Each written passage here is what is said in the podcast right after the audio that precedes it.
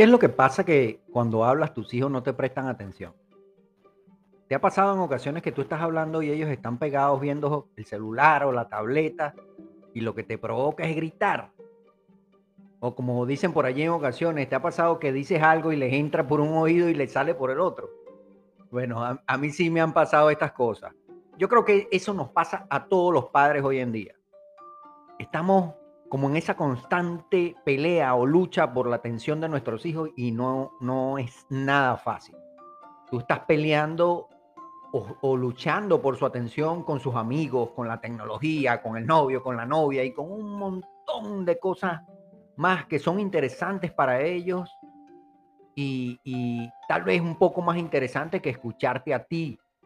Eh, eh, decirles, por ejemplo, que tienen que botar la basura o hacer su tarea etcétera, etcétera. La verdad es que es una batalla muy dura. Pero bueno, la buena noticia es que podemos mejorar en ese sentido y practicar algunas técnicas, algunos principios que nos ayuden a comunicarnos un poco mejor cada día. Acompáñame en este episodio y vamos a aprender juntos cómo comunicarnos de manera más asertiva, de manera más afectiva con nuestros hijos. Hola, mi nombre es Sergio Negri, formador de líderes e inspirador de cambio. Bienvenido a tu espacio líder de hoy, donde vamos a aprender de manera fácil, sencilla y práctica todo lo necesario para ser un mejor líder, pero sobre todo un mejor ser humano. Y el día de hoy, un mejor papá o una mejor mamá. Quiero iniciar este episodio con una explicación que escuché de un psicoterapeuta llamado Antonio Ríos en un programa de BBVA en YouTube, ah, Aprendamos Juntos, se denomina el programa, sobre las formas que tenemos de comunicarnos con nuestros hijos. Y, en este caso en particular con un hijo o con una hija adolescente. En, en esa charla que se llama o se denomina Ayuda, tengo un hijo adolescente. Él mencionaba tres tipos de comunicación que se dan con nuestros hijos. La primera de ellas es la comunicación afectiva afectiva, con A, afectiva. Este tipo de comunicación es la que se da unidireccionalmente de tu hijo hacia ti o de tu hija hacia ti. La que ellos deciden establecer, no tú como papá, sino ellos deciden establecer. Es decir, todas esas cosas que ellos te cuentan de su vida, de sus experiencias, de lo que le pasa en su colegio, de su relación con su mejor amigo, su primer beso o de drogas. Esas conversaciones que a veces nos dan hasta miedo y que normalmente se dan en los momentos que menos esperamos. Como por ejemplo unos minutos antes de dormir, cuando tú estás bien, bien, pero bien cansado. O en el carro cuando los estás llevando al colegio. Ah, y, déjame decirte algo. Tú tienes que tener claro que en esa comunicación ellos no siempre te van a contar todo. Ya quisiéramos nosotros que nos contaran todas las cosas, pero, pero eso no sucede así. Te van a contar lo que ellos quieran contarte. Ahora, lo que sí te digo es que de la misma manera tú tienes que escucharlos, pues. Tienes que escuchar mucho en ese sentido, ¿ok? El segundo tipo de comunicación que Antonio Ríos menciona es el efectivo. Ese sí es con E, efectivo. Y yo, Sergio Negri, particularmente es el que yo llamo sermón. Ese, ese que, ah, ya, ya mi papá me viene a sermonear, ¿no? Esas cosas que normalmente nosotros les decimos a, nuestros hijos como padres, pero que ellos rara vez quieren escuchar.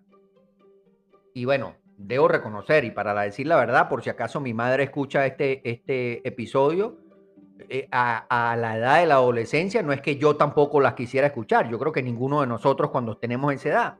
Ahora, lo que Antonio Río sugiere eh, eh, es que este tipo de comunicación la hagamos de manera rápida, concreta y, específicamente no tan seguido. Es decir, no repitas todos los días lo mismo. No te extiendas mucho en el discurso y no repitas tanto. Ve al grano, ve directo a lo que quieres decir sin dar muchas vueltas. Luego está el tercer tipo, que es el, la comunicación superficial. y él recomienda que sea la que utilicemos más. Yo también sugiero que sea así. Ahora, ¿cuál es este tipo de comunicación donde hablamos de todo menos de ellos, menos de tus hijos?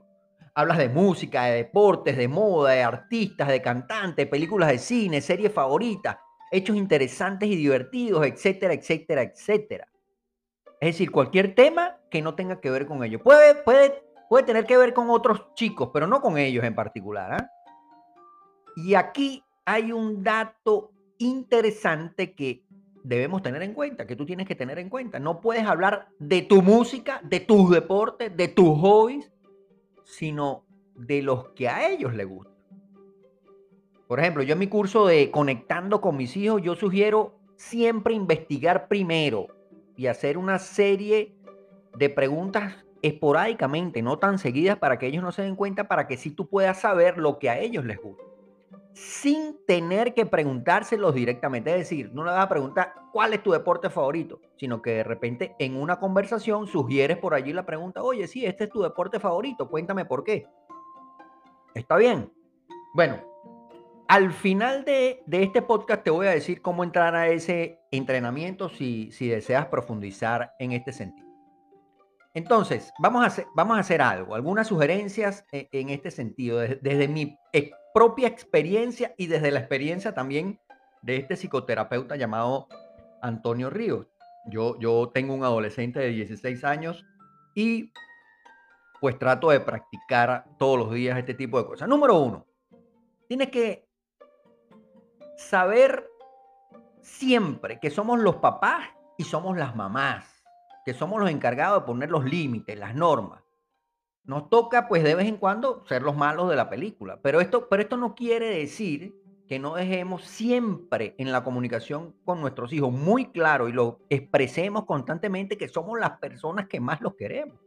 Es decir, demostrar siempre mucho amor. Y en ocasiones esto puede ser triste, pero sin esperar mucho a cambio. Sobre todo cuando están en edad de adolescencia, que a ellos les cuesta expresarse mucho, pues tienes que mantener siempre la autoridad, pero desde el otro lado, la otra cara de la moneda, con mucho amor, respeto, cariño, confianza, etc. ¿Ok? Como número dos, cuando ellos te hablen de, de sus temas, importantísimo esto que te voy a decir, no importa cuándo, ni si estás muy cansado, tú déjalo que te cuenten y escúchalos con amor en ese momento, en ese momento en particular, no después, porque después ya la magia no está, ya después ellos no quieren conversar. No los interrumpas para corregirlos o hacerles un juicio de valor. Eso tú lo puedes hacer en otro momento, no cuando ellos te estén hablando, cuando te estén contando, ¿ok? Si tú crees que algo está bien o está mal o que no lo hubieras hecho de esa forma, eso no es lo importante en ese momento. Lo importante en ese momento es que ellos están confiando en ti para decirte sus cosas. No los interrumpa, no les haga juicio, para que esa confianza cada día se pueda incrementar más. Como sugerencia número tres, si por ejemplo te están hablando de drogas, de sexo, cualquier otro tema de esto que tú consideres delicado, no te alarmes, no te asustes, eh, no pegues un grito al cielo ¿ok? Allí trata de escuchar de manera más empática, poniéndose en su zapato, entendiendo lo que te está diciendo. Escucha con muchísima atención, ¿ok?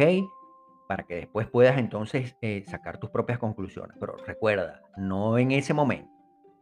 Número cuatro, si tú vas a darle indicaciones y ponerle normas o negociar alguna salida, por ejemplo, vas a negociar la hora de, de salida y de llegada, Sé intuitivo, sé intuitivo. Hazlo en los mejores momentos. No, no, no utilices los espacios que son, por ejemplo, de comer juntos, para, para tú hablar de, de sexo, drogas o darle indicaciones, etcétera, etcétera. Utiliza un poquito tu intuición de madre y tu intuición de padre para detectar esos momentos apropiados para hablar de esos temas. Número 5.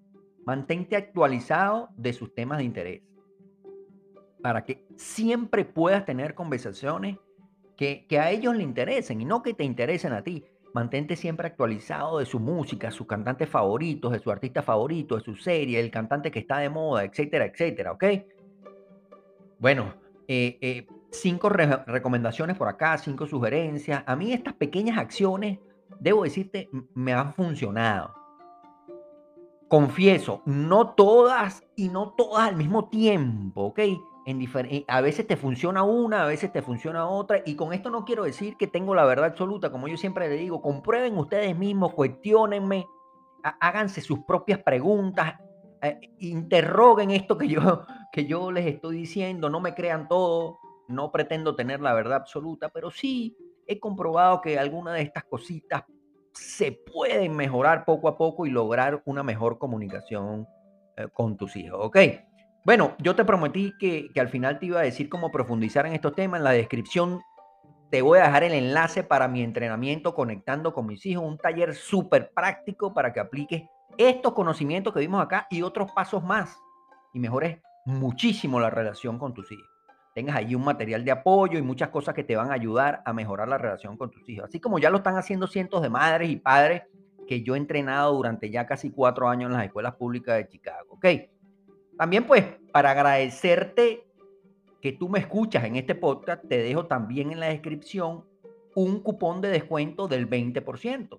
¿Ok? Para que lo puedas utilizar. El cupón es la palabra podcast.